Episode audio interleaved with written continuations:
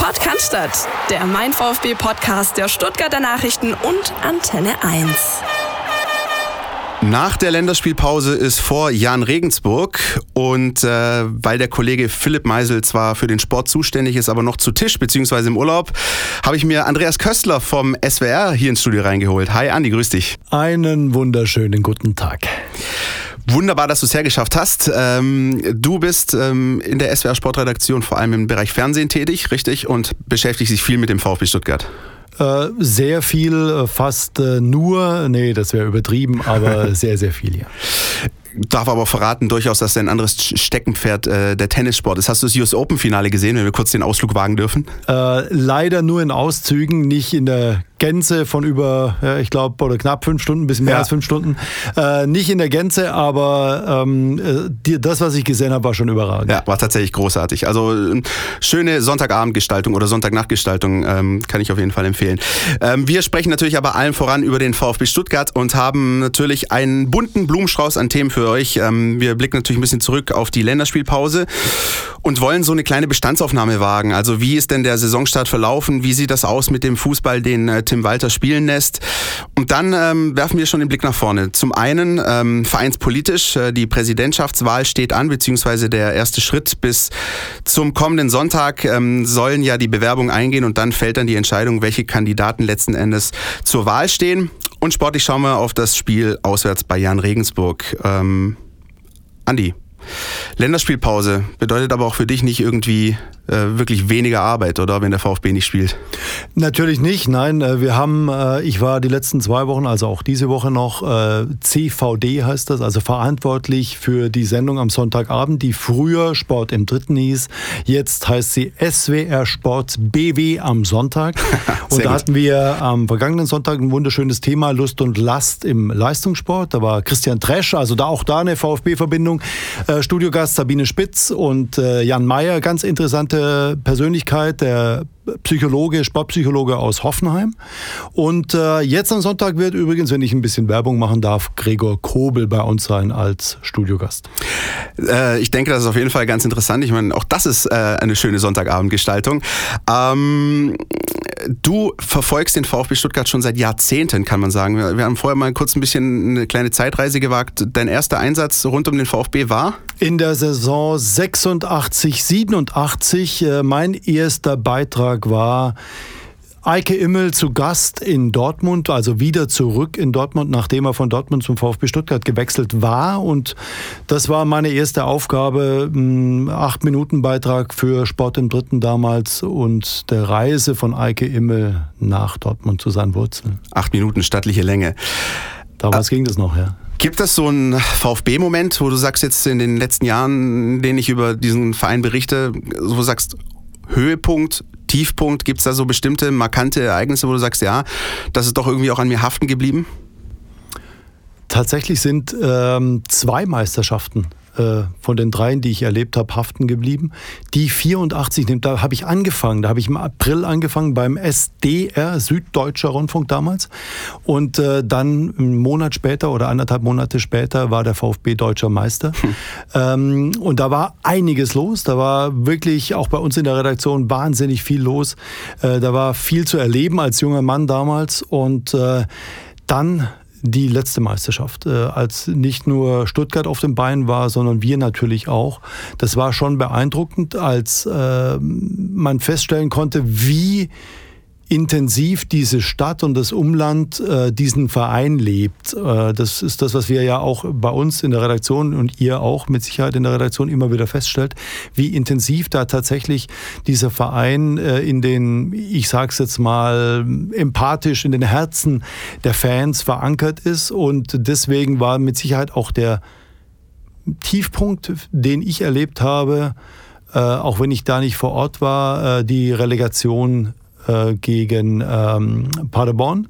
Äh, Quatsch, gegen Union Berlin. Jetzt im, Mai, jetzt, ne? Genau, mhm. im Mai gegen Union Berlin.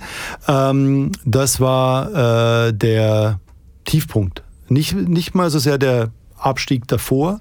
Warum? Ähm, weil ich finde, dass es jetzt im Gesamtpaket, so traurig das klingt, tatsächlich auch komplett gepasst hat. Also es war absolut verdient, es war ähm, der verdiente Abstieg einer Mannschaft, die aus meiner Sicht, äh, aber da stehe ich auch nicht alleine da, nicht als Mannschaft aufgetreten war und äh, die im Grunde so, wie sie gespielt hat, äh, auch wenn sie da natürlich nochmal alles reingelegt haben in den Relegationsspielen, ähm, es trotzdem im Endeffekt dann verdient hat, abzusteigen. 2016 war ja auch so ein bisschen nach dem Motto auf dem falschen Fuß erwischt. Ne? Da gab es diesen hohen Sieg gegen Hoffenheim und eigentlich alle waren sich so sicher, okay, das reicht jetzt punktetechnisch. Und dann kam halt irgendwie einfach gar nichts mehr. Ich glaube, ein oder zwei Punkte und dann ging es halt eben ganz, ganz steil bergab.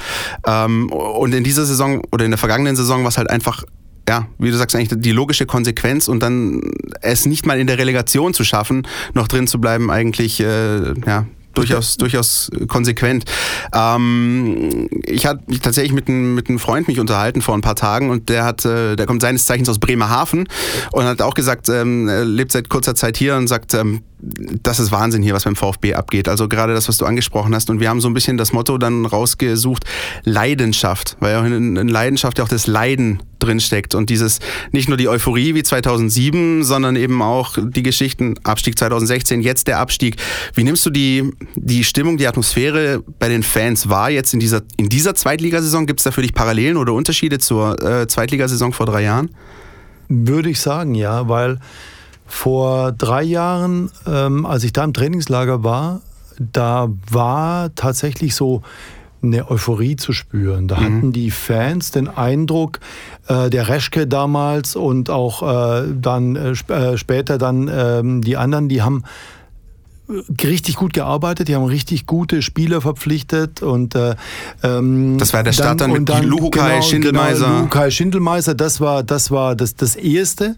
Äh, da waren die komplett begeistert und dann aber auch selbst als Raschke jetzt in der Bundesliga-Saison kam, wie wir alle wissen, äh, dann im Grunde nicht so richtig erfolgreich gearbeitet hat. Aber selbst da waren ja die Fans euphorisch. Aber Jetzt ist, finde ich, ähm, nicht die große Euphorie da, sondern eher so ein, so ein ja, zurückhaltender, vorsichtiger Optimismus, ähm, weil wie gesagt, als Wolf Schindelmeister da waren ähm, oder Luke Kai Schindelmeister dann Wolf, äh, mit Wolf glaube ich kam die noch eine größere Euphorie auf.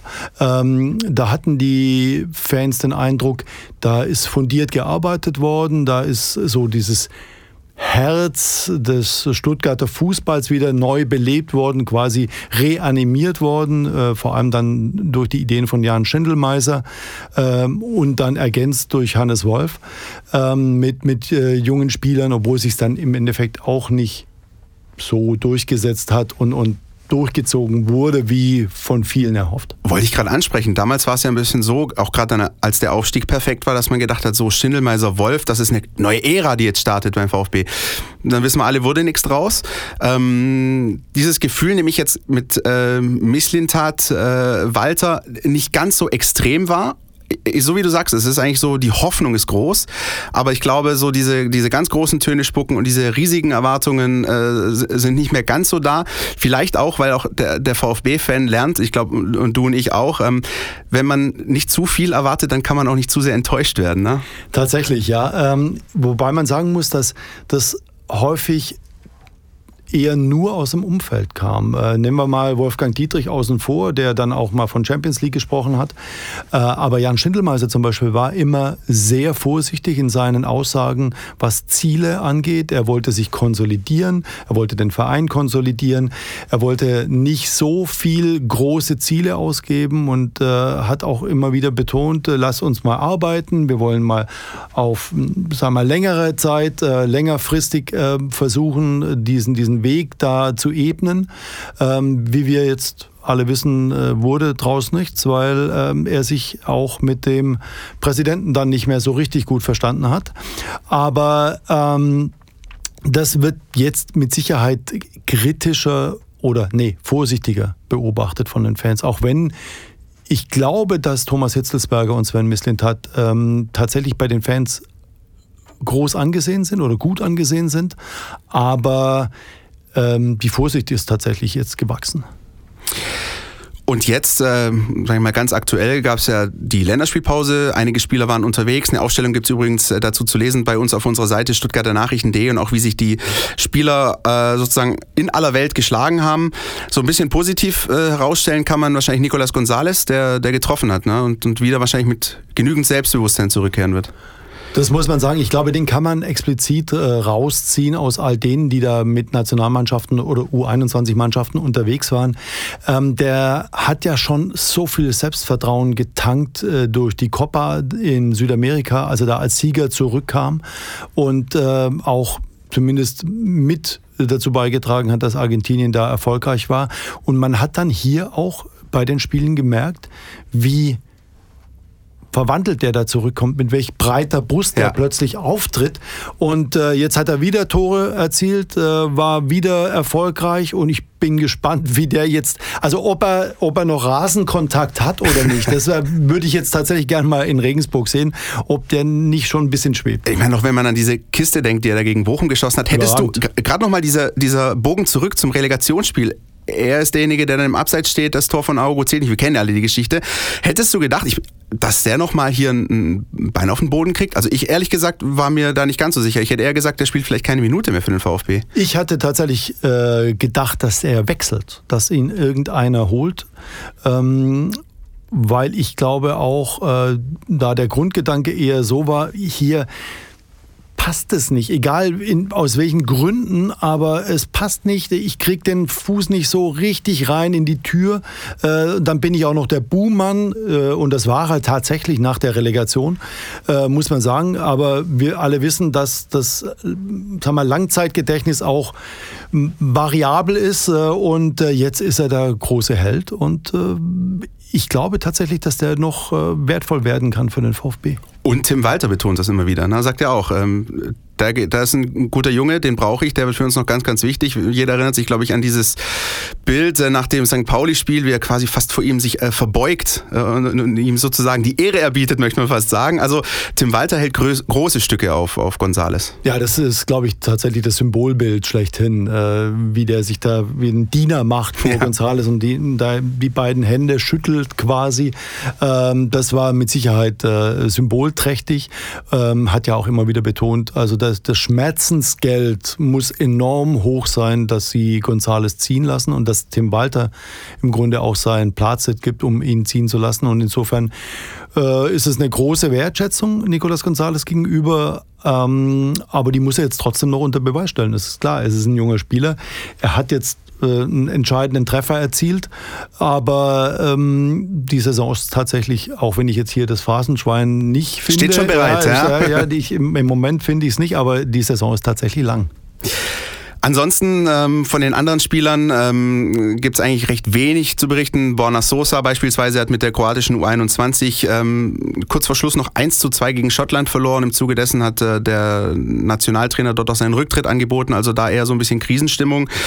Luca Mack äh, derweil äh, hat sein Debüt gefeiert für die U20 des DFB. Ich glaube, das ist auch mal wieder so, ein, so, so eine Art äh, Zeichen. Ja, der VfB ist doch noch in der Lage, äh, Nationalspieler und Junior-Nationalspieler hervorzubringen, oder? Ja, auf jeden Fall. Luca Mack war ja auch im Trainingslager dabei, hat auch da finde ich, äh, wirklich gut gespielt in den Spielen, die ich gesehen habe. Ich habe nicht beide Trainingslager verfolgt, aber das erste in Kitzbühel. Äh, da hat er einen guten Auftritt hingelegt, äh, wie ich finde, für, für so einen jungen Spieler. Ähm, und ich hatte auch das Gefühl, dass er derjenige ist, der am ehesten vielleicht dran ist ja. an der ersten Mannschaft. Und äh, das hat er jetzt vielleicht auch bestätigt oder bestätigt bekommen äh, durch den Einsatz jetzt in der U20-Nationalmannschaft. Und jetzt kehren die Spieler peu à peu wieder zurück äh, in die Mercedesstraße sozusagen direkt auf den Trainingsplatz. Wer in welchem Zustand genau ist noch nicht ganz äh, klar. Auch Santiago Ascasiba ist noch unterwegs. Ähm, jedenfalls begann die Trainingswoche am Dienstag. Tim Walter versammelte die Spieler, die zumindest da waren, ähm, bei sich in Cannstatt. Und ähm, wir würden an der Stelle jetzt mal versuchen, so einen kleinen taktischen ja, Blick auf das große Ganze mal zu werfen, weil die Länderspielpause immer so ein bisschen dafür da ist, dass man mal ein bisschen Luft holen kann und äh, mal sich das Ganze genauer anschauen. Äh, unser Jonas Bischofberger, der Taktikexperte, hat sich mal an eine kleine Bestandsaufnahme gewagt. Wie äh, verlief denn der Saisonstart taktisch unter Tim Walter? Die Mein VfB Taktiktafel. Hier geht's ins Detail. Nach fünf absolvierten Spieltagen wollen wir mal kurz eine Zwischenbilanz ziehen, was so das Taktische angeht. Und da muss man sagen, dass das Grundsystem beim VfB soweit steht. Daran hat sich nicht viel verändert. Und dazu gehört, dass man meistens in der Rautenformation spielt und auch, dass man den Gegner sehr hoch anläuft, meistens schon an dessen eigenem Strafraum unter Druck setzt, um eben äh, den Gegner nicht zur Entfaltung kommen zu lassen und den Ballbesitz für sich selber zu sichern. Und im Ballbesitz spielt man dann eben mit äh, vielen äh, mit vielen Rochaden, versucht ganz viel Dynamik zu erzeugen und schiebt auch ganz viele Spieler nach vorne und versucht eben so den Gegner zu knacken. Das klappt auch soweit ganz gut. Also vor allem das Pressing und das Umschaltspiel, auch die Standards sind auf einem sehr guten Niveau.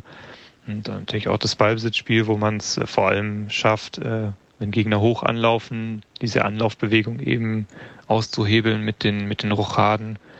Und ähm, trotzdem hat äh, Walter jetzt im Detail auch das eine oder andere ausprobiert. Ähm, entweder indem er die Ausrichtung an sich angepasst hat oder einfach die Besetzung verändert hat, also andere Spieler eingesetzt hat. Ein Beispiel dafür ist äh, Silas Famagituka, der jetzt gegen Bochum als Stürmer aufgelaufen ist, der dann eben von dieser Position aus viel auf den Flügel ausweicht, während dann sein Partner eben ein bisschen im Sturmzentrum bleibt. Das war auf jeden Fall ein neues Element. Ansonsten gibt es aber natürlich auch die Möglichkeit, die Ausrichtung selber zu verändern. Also gegen Heidenheim und gegen Rostock hat man zum Beispiel 4-3-3 ausprobiert. Man hat es auch gegen Aue zum Beispiel sehr auf Kurzpassspiel ähm, äh, sich konzentriert, in der ersten Halbzeit 80 Prozent Ballbesitz gesammelt, während man gegen Bochum dann doch ein bisschen vertikaler äh, das Spiel aufgezogen hat und auch mal einen langen Ball gespielt hat. Das zeigt auf jeden Fall, dass sich da in der Hinrunde auch noch einiges tun und einpendeln wird. Ja, das ist die Einschätzung von Jonas. Äh, Andi, gehst du mit? Ich gehe zu großen Teilen mit, äh, muss ich sagen, ähm, was das Positive angeht. Ähm, ich finde aber auch, dass sie im Moment teilweise in der Defensive noch extrem anfällig sind äh, und teilweise auch vogelwild agieren. Da finde ich, äh, Daniel Didavi hat es ja auch immer wieder gesagt, da haben wir noch viel, viel Potenzial.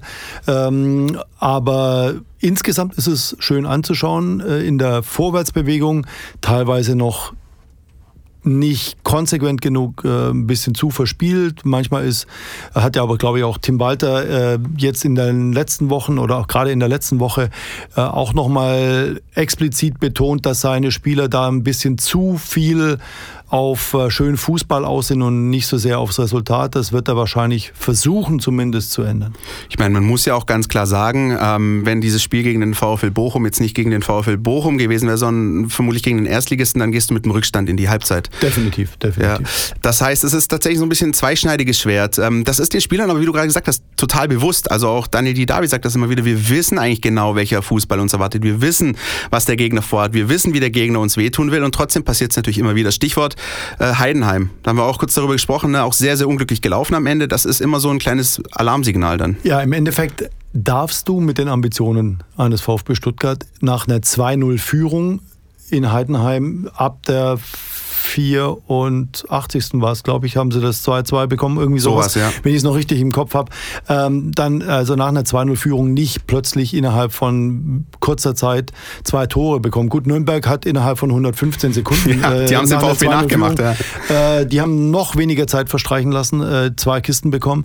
Also ähm, klar kann das passieren, aber tatsächlich mit, äh, der, mit den Ambitionen eines VfB Stuttgart finde ich, darf man da schon auch ein bisschen kritischer sein und darf sagen, Leute, das hättet ihr tatsächlich ein bisschen cleverer zu Ende spielen können. Wie nimmst du den VfB im Gesamtkontext der zweiten Liga wahr? Also wenn man sich den HSV anschaut, der gefühlt auch nicht so wirklich gut spielt, aber jeden Gegner gerade mit drei, vier Toren äh, aus dem Stadion schießt, die schon eine richtig gute Tordifferenz irgendwie angeschossen hat. Ähm, aber auch im Vergleich mit Hannover, die wirklich noch mehr stagnieren, so Mannschaften mit den, so Geheimtipps, sage ich mal, wie Arminia Bielefeld. Wie siehst du den VfB aufgestellt? Punktetechnisch ist, glaube ich, okay, aber so spielerisch? Ich finde punktetechnisch ja, muss man es quasi akzeptieren, wenn man so will. Ja. Ähm, ich finde, dass der HSV extrem stark auftritt, äh, dass er unglaublich abgeklärt spielt. Äh, du hast es gesagt, effektiv auf jeden Fall, aber auch abgeklärt mit einer guten Übersicht, mit teilweise auch technisch wirklich sehr versierten Spielern. Sonny Kittel, überragender Spieler, ja. Also der äh, alleine, finde ich, lohnt sich schon dann nochmal ein paar HSV-Spiele anzuschauen. Und insofern ähm, finde ich tatsächlich im Moment, also wenn wir die Momentaufnahme nach dieser Länderspielpause nehmen und, und das Fazit bis hierhin mal ziehen, äh, der HSV ist für mich im Moment der stärkste Club. Ähm, und dann ist es so, Nürnberg hat mich gegen Heidenheim zunächst mal echt überzeugt. Ähm, aber auch da kriegen die halt trotzdem noch die gerade angesprochenen zwei Tore. Verlieren das in Sandhausen. Verlieren in Sandhausen, aber wir wissen, Sandhausen ja. mit Uwe Koschinat eine wirklich äh, starke Truppe, finde ich. Ähm, das ist, das Sind ist auch bei zehn Punkten.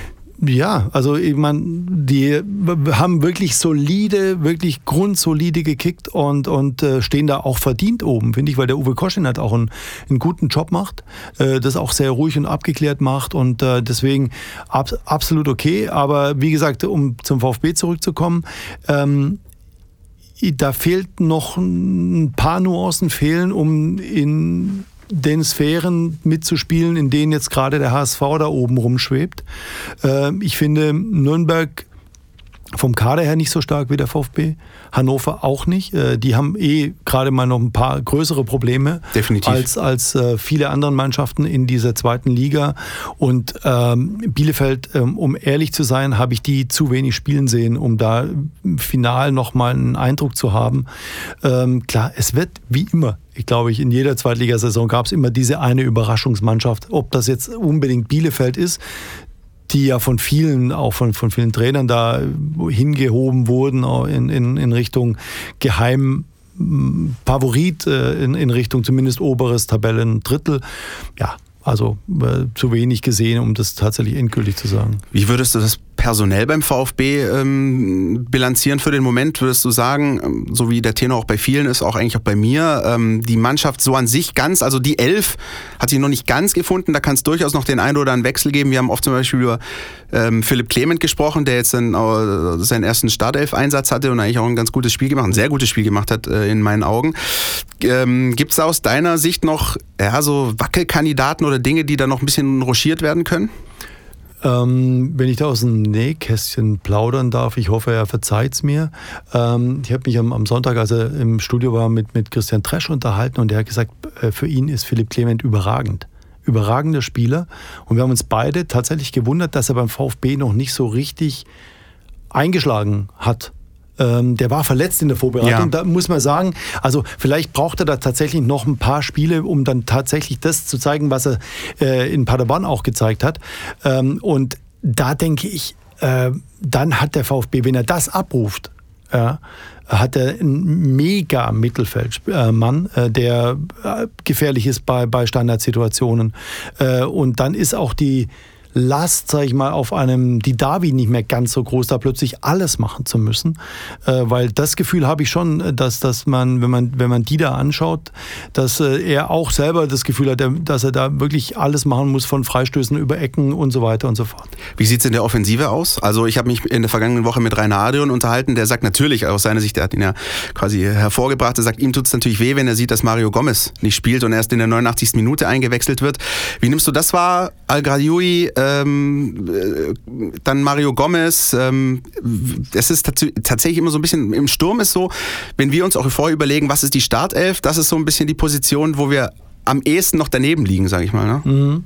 Ja, äh, kann man, kann man glaube ich, nachvollziehen. Ähm, ich äh, ich fange mal anders an. Ich neige eigentlich nicht dazu, äh, enorm ins Schwärmen zu geraten. Äh, ich versuche immer, das alles relativ sachlich zu sehen, aber ich bin, als ich Silas Wamangituka äh, mhm. gesehen habe, ähm, schon in, in seinem ersten Einsatz, äh, war ich schon echt total überrascht. Und jetzt bei seinem Stadtelfdebüt bin ich komplett ausgerastet, um es mal äh, vorsichtig zu sagen. Ich finde den überragend. Noch 50.000 andere ausgerastet ja, ja, gegen ich Bochum. Den, ja. Ich finde den überragend, ehrlich gesagt. Äh, auch der ist 19. Also äh, schön die Bälle flach halten, natürlich. Aber äh, was der an Potenzial zumindest da gezeigt hat, in den wie viel waren es, 80 Minuten, die er, die er gespielt hat, äh, war schon enorm, was der für einen Körper hat, was für eine Schnelligkeit, was für eine Ballsicherheit, was für eine Sicherheit in den Zweikämpfen. Auch defensiv. Der, was der defensiv teilweise, da gab es eine Szene, wo er zurückgegangen ist, Aue, ja. gerannt ist und den Ball gerade noch vor dem 16er weggespitzelt hat und dann einen Konter eingeleitet hat. Also da war unglaublich viel Potenzial zu sehen. Äh, ich bin wirklich, wirklich gespannt, was der da reißt beim VfB. Der 8 Millionen hat er gekostet, äh, vom FC Paris da nach Stuttgart gelotst von Sven Mislintat. Das finde ich also im Moment zumindest eine wahnsinnig gute Investition. Und ähm, um dann jetzt nochmal auf die Frage konkreter zurückzukommen, Mario Gomez. Ich glaube tatsächlich, und ich äh, finde, Mario ist so ein feiner Mensch, tatsächlich, dass der schon auch weiß, äh, wie es im Moment aussieht. Ähm, ich glaube, dass es da eher darum geht, spielt er oder Al Gadoui. Mhm. Ähm, wenn der Silas, um es jetzt mal einfacher zu machen, wenn der das zeigt, was er jetzt in Aue gezeigt hat, äh, ist der für mich komplett gesetzt. Also da geht eigentlich normalerweise kein Weg dran vorbei. Ähm, und insofern glaube ich, dass Mario Gomez, ich, ich verstehe Rainer Adrian komplett. Äh, der sagt, das darf man ihm eigentlich so nicht antun. Aber ähm, ich würde wieder andersrum äh, denken und sagen, das, was Mario Gomez immer gesagt hat, ich will keine Sonderbehandlung, ich bin Profi wie alle anderen, würde ich da eher in die Waagschale werfen und sagen, wenn er das tatsächlich lebt, dann muss er auch damit rechnen, in der 88. eingewechselt zu werden. Und dann gibt es im VfB-Sturm noch einen Kandidaten, der nicht in Vergessenheit geraten sollte. Und da unter anderem kümmerst du dich darum, äh, nämlich Sascha Kalajic, der gerade nach, seinen schweren, nach seiner schweren Knieverletzung äh, gerade in Österreich weilt und, und da sozusagen versucht, wieder langsam zurückzufinden. Du hast ihn besucht vor kurzer Zeit, ne? Richtig, ja genau. Wir haben äh, tatsächlich uns äh, jetzt ähm, dazu durchgerungen und, und, und das auch eingeleitet, jetzt mit dem ersten Besuch in Wien, äh, so eine Langzeitbeobachtung zu machen, also die hoffentlich in Anführungszeichen nur acht Monate, die er dann auf dem Weg zurück ist ähm, und äh, zu, äh, zu, zu begleiten. Ähm, super netter Typ, ganz, ganz bodenständig, äh, sehr, sehr klar in der Birne, um es mal salopp zu sagen. Äh, ein, ein, wirklich perfekter äh, Spieler, finde ich, für eine Mannschaft, ein mannschaftsdienlicher ähm, Zwei-Meter-Mann, der da, ähm, man hat es bei der U, äh, U23 WM gesehen. Die eine Halbzeit gegen Deutschland hat war, mir gereicht, ja, war, um mich zu überzeugen. überragend, ja, und der halt äh, dann auch selbst äh, härtere Kontakte mit äh, Nübel überlebt, ja. Also das sind und er hat da wirklich stark äh, aufgespielt, also nicht nur gegen Deutschland. Ähm, und deswegen ist er auch zu Recht verpflichtet worden, meiner Ansicht nach. Da haben ja viele andere auch noch ähm, das Fingerchen gehoben und gesagt, den hätten wir auch gern. Aber ähm, unterm Strich feiner Typ und ich hoffe, dass der äh, es schafft, wieder beide Beine in Richtung Ball zu bringen. Und dann ist er auch mit Sicherheit für den VfB eine gute Wahl, eine gute Option. Auf eine gute Wahl hoffen auch die VfB-Fans, vor allem die Mitglieder, wenn es ähm, um die Wahl des nächsten VfB-Präsidenten geht. Da ist so die erste Deadline, sagen wir mal jetzt am kommenden Sonntag. Bis dahin ähm, läuft nämlich die Bewerbungsfrist für mögliche Kandidaten dieses ganze Themenfeld, Vereinspolitik, Suche nach dem Präsidenten und ähm, ja, wie ist denn eigentlich die Rolle dann äh, in dieser Funktion für denjenigen oder diejenige, die gewählt werden? Ähm, das hat sich Gregor Preis mal angeschaut, unser Kollege, und ich würde sagen, wir hören da mal rein in äh, seine Einschätzung. Querpass. Der Kommentar aus unserer Redaktion. Sportlich läuft alles beim VfB. Äh, dafür es hinter den Kulissen mal wieder etwas rund. Ähm, am 15.09., also diesen Sonntag, endet die Frist für die Präsidentschaftskandidaten, denn schließlich wird auch ein neuer Präsident gesucht beim VfB neben einem neuen Vorstandsvorsitzenden. Und da laufen sich im Hintergrund momentan die Kandidaten warm. Ich will nicht von einem Machtkampf sprechen, aber doch zumindest von einem Lagerkampf. Da gibt es einmal dieses Lager der Altverdienten um Guido Buchwald, Thomas Berthold, Jürgen Klinsmann die da in den Verein reindrängen. Auf der anderen Seite der Verein selbst, der jetzt nicht das allergrößte Interesse bisher signalisiert hat, diese verdienten Spieler auch in eine gehobene Position wieder unterzubringen. Äh, Guido Buchwald jedenfalls äh, möchte sich dieser Tage dann endgültig erklären, ob er seinen Hut in den Ring wirft. Vieles spricht dafür. Er wäre dann neben dem Matthias Klopfer, dem Schorndorfer Oberbürgermeister und dem äh, Unternehmer Klaus Vogt, der dritte Kandidat, der seine Bewerbung öffentlich gemacht hat. Am Sonntag, wie schon gesagt, endet die Bewerberfrist. Dann wird der Vereinsbeirat entscheiden, welche zwei Kandidaten, maximal zwei Kandidaten er nominiert für die Abstimmung, die schließlich am 15. Dezember stattfinden wird. Äh, da geht es, wie schon gesagt, rein um das Präsidentenamt des EV, der wiederum ähm, in den Aufsichtsrat der Fußball AG auch gewählt werden wird. Äh, insofern da schon auch ein gewichtiges Wort bei den Fußballern mitzusprechen hat, aber eben nicht der, der Alleinherrscher sein wird, wie das vielleicht noch zuletzt der Fall war unter Wolfgang Dietrich, der ja Präsident und Aufsichtsratschef in, in Personalunion war. Und äh, es gab eben keine, ähm, kein Gegengewicht zu Wolfgang Dietrich. Das soll jetzt durch den neuen Vorstandsvorsitzenden, der zusätzlich noch bestimmt werden soll, ein bisschen ausgeglichen werden. Also künftig wird es eben eine Doppelspitze geben beim VfB und dann sehen wir weiter. Ja, also Doppelspitze ist so ein bisschen äh, das Stichwort. Ähm, der Präsident, also auf jeden Fall kein, wie man so schön sagt, Grüß Gott August, sondern schon einer, der dann wirklich auch die, wie du sagst, die, das Fingerchen heben soll und äh, auch bei wichtigen Entscheidungen auch auf jeden Fall ein gewichtiges Wort mitzureden hat. Wie nimmst du die ganze Gemengelage gerade wahr? So diese, diese 90er-Clique, sag ich mal, äh, Buchwald, Berthold, Klinsmann und ähm, mal die, die anderen Bewerber wie ein Klopfer oder Vogt. Wie, was ist so deine Einschätzung? Wie nimmst du das alles wahr, was da gerade passiert? Ja, fangen wir mal hinten an bei den zuletzt genannten, bei Guido Buchwald, bei Jürgen Klinsmann. Da mischt dann auch immer noch gern der Karl Allgöwer mit, der seine Kumpels von früher unterstützt.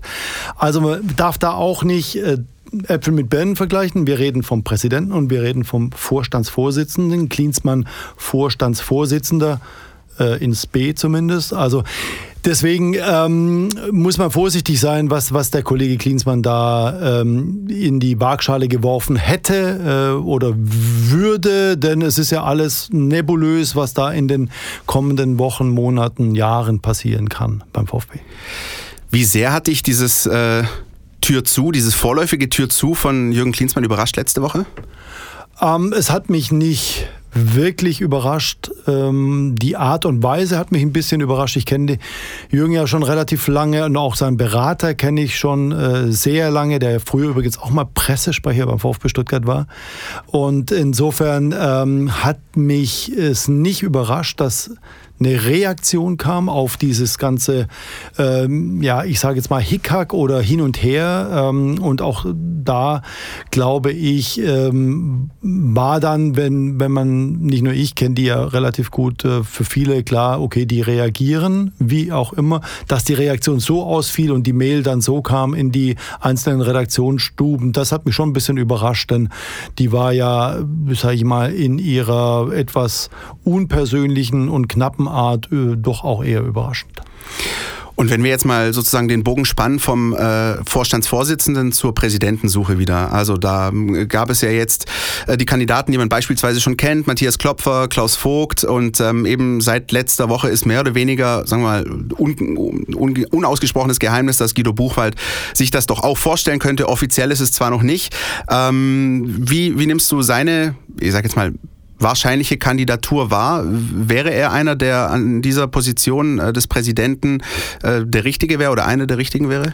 Ich finde ja, als Präsident, äh, denke ich, hat er diese Reputation auch den Fans gegenüber der ja, Medienwelt bin ich mir gar nicht so sicher, aber zumindest mal dem Fußballfan in, in Baden-Württemberg oder zumindest im Großraum Stuttgart äh, gegenüber, da ist Guido Buchwald, äh, Diego Buchwald, wenn man so will, ähm, immer noch in bester Erinnerung und er hat Fußball-Sachverstand ohne Frage. Und die, den könnte er äh, an dem Posten mit Sicherheit einbringen, zumindest in einem Gremium.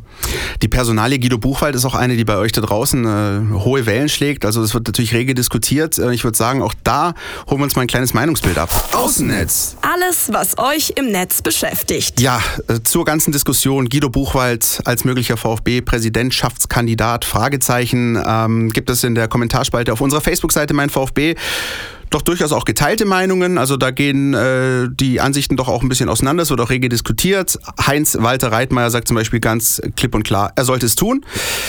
Stefan Walitschke ähm, ist da auch ein bisschen optimistisch äh, und sagt so, es wäre endlich mal wieder so ein richtiger schwäbischer Präsident beim VfB. Das könnte mir gefallen. Und so ein bisschen in die kritischere, in die andere Richtung geht äh, Lars Reuter, der spricht auch uns Journalisten direkt an und, und sagt, stellt doch mal dar, wie erfolgreich er nach seiner Karriere in und außerhalb des Fußballgeschäfts war. Abgesehen von seiner Station in Japan, wo ihn wohl keiner verstanden hat, fallen mir im Fußballbereich nur Misserfolge ein.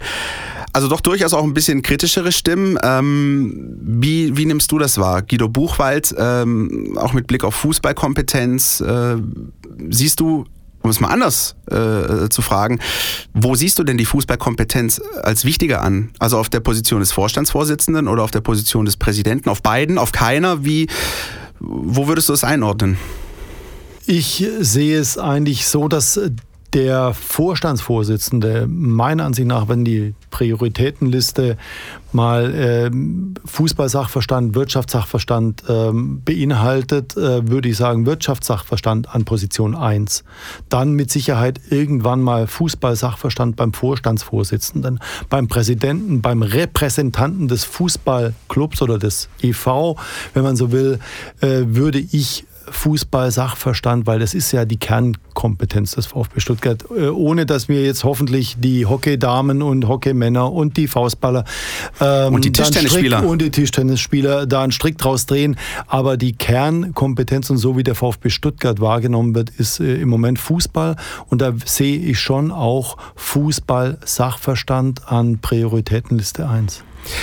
Dann werfen wir doch mal einen Blick in die Glaskugel. Also, wir haben jetzt nächsten Montag, Dienstag. Ähm, wie sieht das dann deiner Meinung nach aus? Was hat, der, was hat der VfB bis dahin kommuniziert? Hat er was kommuniziert? Und gibt es schon die zwei Kandidaten? Was würdest du da sagen? Ich glaube, bei dem Gremium, äh, das dann im Endeffekt die zwei Vorschläge für die Präsidentenwahl dann mit in die Mitgliederversammlung nimmt im Dezember, glaube ich zumindest, dass da die Kandidaten schon zu 80 äh, Prozent äh, feststehen. Äh, um es mal vorsichtig zu sagen. Ich glaube aber auch, dass der VfB Stuttgart gut äh, beraten wäre, wenn er am Montag oder Dienstag nicht schon die zwei Kandidaten tatsächlich ähm, medial nach außen haut, weil das wäre kontraproduktiv aus meiner Sicht. Denn wie soll ein Gremium innerhalb von zwei Tagen schon die zwei Kandidaten herausgefiltert haben aus einem Vorschlags ich sage es jetzt mal salopp, Wust. Äh, das können ja Unmengen an Vorschlägen eingegangen sein. 50 Unterschriften braucht ein Präsidentschaftskandidat und er sollte halt älter als 35 und äh, jünger als 75 sein. Also da gibt es ja schon die eine oder andere Möglichkeit. Und insofern ähm, glaube ich, es wäre äh, gut, wenn da nicht schon Montag oder Dienstag zwei ähm, auf dem Tablett liegen, liegen würden. Ähm, und ich glaube es eigentlich auch nicht, ehrlich gesagt. Und wie immer gilt natürlich auch in eigener Sache, wenn dann irgendetwas kommuniziert wurde Anfang nächster Woche und dann feststeht, wer sich beworben hat oder wer die Kandidaten sind, ihr erfahrt als erstes natürlich auch bei uns, Stuttgarter Nachrichten.de oder über die Mein VfB App. Da werden wir euch sicher auf dem Laufenden halten, dann die möglichen Kandidaten porträtieren und so weiter und so fort. Da lohnt sich auf jeden Fall immer ein Blick rein. Ein Blick rein lohnt sich, glaube ich, auch in die Stadt Regensburg. Soll ganz schön sein, ne? mit Dom und, und Altstadt und so, ne? Ja, ich weiß allerdings nicht, ob äh, jetzt die Kicker des VfB Stuttgart das so in Gänze aufsaugen können. Aber tatsächlich ist Regensburg eine tolle Stadt, keine Frage. Ähm, fußballerisch im Moment glaube ich aber nicht ganz so weit vorn. Und insofern ähm, denke ich, muss da jetzt auch mal der erste Auswärtssieg her für den VfB Stuttgart. Ja, auswärts beim Jan SSV Jan Regensburg ähm, sehe ich tatsächlich auch so. Wir erinnern uns an die Abstiegssaison, da gab es nur einen Auswärtssieg für den VfB, 2-0 beim 1. FC Nürnberg, ansonsten nada. Äh, in dieser Saison bisher auch 2-2 in Heidenheim, 0-0 in Aue. Da wird es jetzt mal Zeit für einen Auswärtsdreier, ne? Definitiv und es wird wieder schwer werden, hundertprozentig, weil äh, wir wissen, dass äh, die Mannschaften, die jetzt nicht zu den Top-Favoriten zählen, wie wir vorher ja schon gesagt haben, HSV oder Nürnberg, aber selbst die haben ja auch schon teilweise Beton angerührt. Äh, aber ich gehe auch davon aus, dass äh, Jan Regensburg den Mannschaftsbus vors Tor stellt und äh, da erstmal alles dicht macht und den VfB ähm, spielen lässt ähm, und äh, die Zähne ausbeißen lässt. Äh, und dann werden wir schauen, ob die dann mit eher Krümeln im Mund zurückkommen oder doch mit äh, gesunden Beißerchen. Schönes Bild, ja, Kompliment an der Stelle. ähm, Jan Regensburg auch so ein bisschen Wechselbad der Gefühle bisher gehabt. Also haben meines Wissens 5-0 gewonnen bei Wien Wiesbaden, äh, bei denen ich aber, wenn ich ehrlich bin, bis heute noch nicht weiß, wie sie in die zweite glaube, Liga geschafft haben. Ich gerade sagen, ja. das äh, ja, ist bei allem ich, Respekt. Ja, ja, ja ist glaube ich keine ähm, relevante äh, oder kein relevantes Ergebnis, weil Wiesbaden müsste man, also würde ich persönlich tatsächlich schon mal äh, als ersten Absteiger auch wenn mir die Wiesbadener jetzt hoffentlich da keinen Strick draus äh, drehen, aber ich, ich glaube, das wird sehr schwer. Und äh, Regensburg, ähm, ja, man möchte fast sagen, so typisch zweite Liga, oder? Zweite Liga pur. Also da weißt du genau, ich meine, der VfB hat es jetzt in Heidenheim in Aue erlebt, das wird nicht groß anders werden. Äh, Glaube ich auch. Es wird mit Sicherheit so sein, dass, ähm, dass das Spiel in Regensburg ähnlich wird, ähnlich wie in Aue. Ähm, ich bin mir nicht so sicher, ob Regensburg die Qualität hat wie in Heidenheim. Äh, Heidenheim, wir wissen äh, alle, dass die extrem konterstark sind, dass die auch äh, wirklich technisch starke Spieler haben, die ähm, da wirklich für die entscheidenden äh, Szenen sorgen können. Bei Regensburg bin ich mir nicht so sicher, ehrlich gesagt. Sie haben aber einen Stürmer, den man äh, beim VfB doch sehr gut kennt, mit Marco Grüttner, der lange Jahre für die zweite Mannschaft des VfB gespielt hat. Ne? Ja, ähm, ich äh, glaube, dass der natürlich schon motiviert ist, hundertprozentig. Äh, aber äh, ob der jetzt noch so viele Gedanken an, an seine Zeit beim VfB Stuttgart verschwendet, äh, bin ich mir nicht so sicher. Das können wir übrigens auflösen. Wir haben ein Gespräch mit Marco Grüttner ähm, im Vorfeld der Partie, die werdet ihr lesen können, auch bei uns, stuttgarternachrichten.de. Was sagt er? Äh, das verrate ich natürlich noch nicht an der Stelle. Sonst würde ich meinen Job nicht richtig machen. Ähm, aber es gibt, wenn wir zumindest noch, also ich zu meiner Lebenszeit habe natürlich noch keine Erfahrung mit VfB-Spielen gegen Jan Regensburg. Ähm, ohne jetzt irgendwie unverschämt sein zu wollen, aber du hingegen schon, hast ja. du mir erzählt. Es gab mal ein großes Duell äh, des VfB mit dem Jan äh, in 100 der Tore Sturm, genau. Ja, in der in der Aufstiegssaison auch, also 76 7, damit will ich nicht sagen, dass diese Saison eine Aufstiegssaison wird. Wir hoffen es natürlich, aber 76 77 zweite Liga, am Ende ist der VfB aufgestiegen, gab es ein 8-0 und du warst da. Mit meiner Mutter tatsächlich. Wahnsinn. Äh, ja, war erstaunlich damals. Ähm, ich will nicht sagen, wie alt ich war, aber ich war auf jeden Fall mit meiner Mutter im Stadion und äh, kann mich auch noch an die Anzeigentafel erinnern. Äh, da stand sehr oft der Name Hitzfeld. Ähm, und äh, deswegen, ja, leichte Erinnerungen habe ich noch, aber ähm, jetzt nicht in äh, Detail auf jeden Fall eine schöne Zeitreise, so sage ich mal, für die Älteren unter uns. Und ich habe es mir auch gerne nochmal angeschaut. Es gibt dann doch ein paar Schnipsel äh, zu sehen äh, auf YouTube und so weiter. Also das ist schon echt äh, eine interessante Geschichte, wie sich das alles so entwickelt hat. Insofern zum ersten Mal seit langer, langer Zeit mal wieder der VfB gegen Jan Regensburg. Aber vielleicht, vielleicht wird auch das ein Spiel, über das wir noch lange reden werden. Wer weiß es. Ich gleich, nein, ich bezweifle es ehrlich ich gesagt. Wollte grade, wollte gerade eingrätschen. Ich befürchte eher nicht. Aber wenn am Ende der erste Auswärtsdreier stehen würde und drei Punkte und endlich mal wieder ein Auswärtssieg, ich glaube, dann können wir auch einen schönen Deckel drauf machen, oder? Wisst ihr noch damals in der Aufstiegssaison, das war der erste Sieg und dann ist der Knoten geplatzt. Sehr schön. Genau so machen wir das. Ähm, mal mit Blick auf das Personal. Es gibt ja doch noch ein paar Baustellen. Ja, wir haben das angesprochen, die Spieler, die auf ihren, äh, mit ihren Nationalmannschaften unterwegs waren. Man weiß noch nicht wirklich final, in welchem Zustand. Ähm, dann gäbe es beispielsweise die äh, Frage auf der Linksverteidigerposition. Borna Sosa wäre wieder spielberechtigt. Was, was siehst du? Ich könnte mir vorstellen, dass da äh, Tim Walter wieder wechselt. Mhm. Ich glaube, der hat einen Narren gefressen an, an Borna Sosa. Der hat ihn relativ äh, früh gebracht und da hat er auch schon, auch in, in, in den Vorbereitungsspielen im, in, im Trainingslager, hat er nicht immer äh, ich sage mal, total überzeugt, aber der hat halt schon äh, auch die Technik und den Drang nach vorne. Das ist genau das, was Tim Walter äh, mag und ohne Insua da nahe treten zu wollen, aber ähm, ich glaube, dass der immer mehr in die Rolle des Ergänzungsspielers rutschen wird.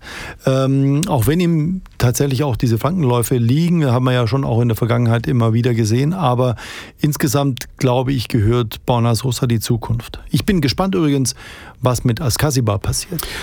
Das äh, bin ich auch. Wenn du mich fragst, ich glaube nicht, dass er im Kader stehen wird. Also ich kann mir vorstellen, dass es doch jetzt, ich meine, er ist, ähm, wir haben jetzt Mittwoch, Donnerstag ähm, noch nicht zurück, noch abgestellt für ein weiteres Spiel ähm, der Argentinier. Das könnte dann schon eng werden. Ne? Das glaube ich auch. Ähm, ich ähm, würde vermuten, wie du auch, dass er, dass er nicht im Kader ist. Äh, auch wenn Sven Mislintat und wenn Tim Walter gesagt haben, die Karten sind neu gemischt, alles gut, äh, wir fangen wieder bei Null an. Aber ähm, da bin ich mal gespannt tatsächlich, auch nach so einer Länderspielreise. Und ansonsten mit Blick auf die Startelf, mit Blick auf die Ausrichtung, keine großen Überraschungen aus deiner Sicht? Oder gibt es irgendwas, wo du sagst, hm, den habe ich noch so ein bisschen im Hinterkopf, mit dem sollte man möglicherweise rechnen in der Startelf? Ich glaube, Gregor Kobel spielt. Das ist äh, schon mal sehr mutig. ja, finde ich auch. Ähm, ja, ich glaube, man muss mal schauen, äh, tatsächlich auch, was das Training äh, noch äh, bringt oder gebracht hat. Ähm, innenverteidigungsmäßig würde ich mal vermuten, äh, dass äh, Bart Stuber und Kempf spielen. Ich glaube, dass äh, Nat Philipp ähm, eher wieder, wieder draußen ist. Der hat auch nicht so überzeugt, finde ich jetzt. Im letzten Spiel davor schon. Kempf hat zumindest äh, wieder voll mittrainiert. Kempf hat mittrainiert. Der war ja auch äh, doch intensiver angeschlagen als zunächst zumindest vermutet. Und äh, ich glaube aber trotzdem, dass, dass der Captain dann wieder an Bord sein wird. Und ich glaube auch, dass Bartstuber der zuletzt ja doch auch äh, gute Werte, gute Statistiken hatte, gut gewonnene Zweikämpfe, Pässe, die ankamen und so weiter und so fort.